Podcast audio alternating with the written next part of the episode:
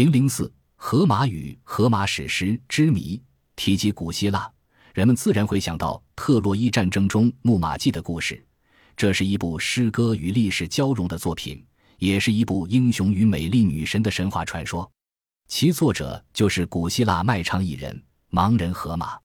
在遥远的古代，人类还处在朦朦胧胧的童年时期，由于对自然威力的无法理解。许多历史真相都被蒙上一层神秘的面纱，因此，一首感人肺腑的古老诗歌，一个美丽的传说，或是一则曲折动人的爱情故事，都蕴藏着人类的一段历史，或多或少地反映了人类成长的经历。荷马史诗就是其中的一例。相传，在公元前九世纪到公元前八世纪的小亚细亚沿岸，常常有一个名叫荷马的双目失明的艺人，以卖唱为生。他弹着一把七弦竖琴，吟唱着一首手动人的诗篇。人们从他那略带悲伤的歌声和琴声中，听到了美丽的金苹果的故事。有一天，古希腊王古希腊的著名盲诗人荷马，正在吟唱自己编撰的希腊英雄史诗。帕留斯和爱琴海海神的女儿西蒂斯举行婚礼，他们邀请了奥林帕斯山的众神，但唯独不敢邀请争吵女神厄里斯。为了报复，这位女神偷偷来到了婚礼现场，丢下了一只金苹果，上面刻着一行字：“送给最美丽的女神。”结果，来参加婚礼的天后赫拉、智慧女神雅典娜、爱情女神维纳斯都认为自己最美。众神之神宙斯便要他们去特洛伊，请一个名叫帕里斯的人来评判。三个女神分别代表了权力、智慧和美丽，对帕里斯都具有很大的诱惑力。但他最后还是选择了美女，将金苹果递给了爱情女神维纳斯。时隔多年后，已成特洛伊国王子的帕里斯，果然为了得到斯巴达美女海伦的爱情，给特洛伊城带来了无尽的灾难。斯巴达和特洛伊为了海伦进行了长达十年的战争，最后斯巴达人用奥德赛的木马计攻陷了特洛伊城，海伦也回到了斯巴达身边。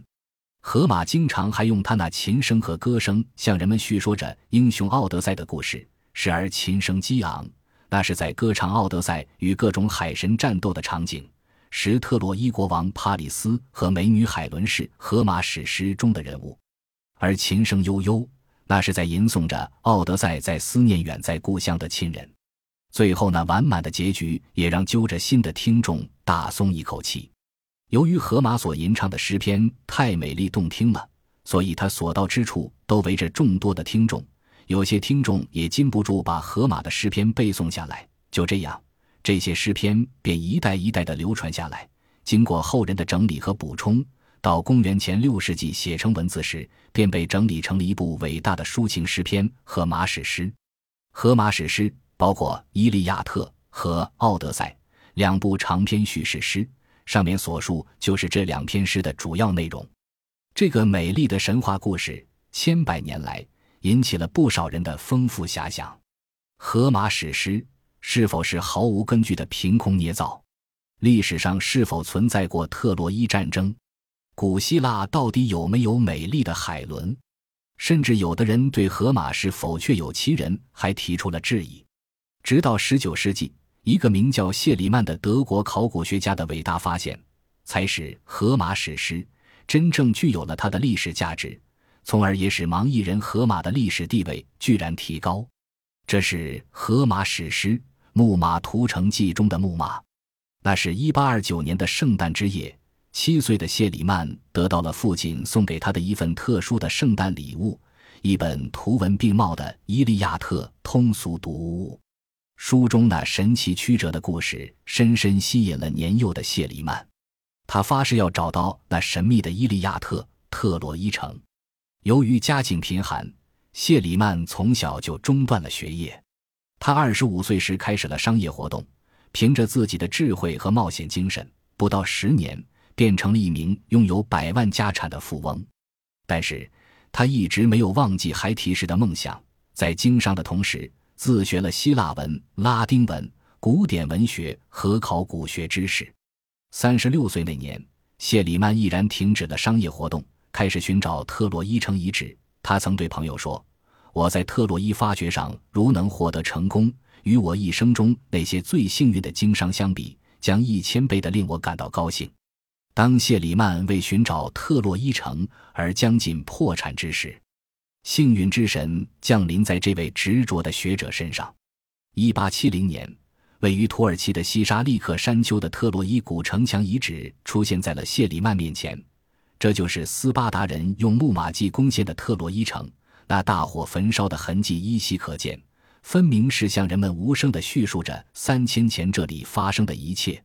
特洛伊城遗址的发现大大鼓舞了已经很贫困的谢里曼，他继续寻找着更大的奇迹。时隔三年后，他又意外地发现了大量的古代文物，其中最珍贵的是一顶由一万六千块金片。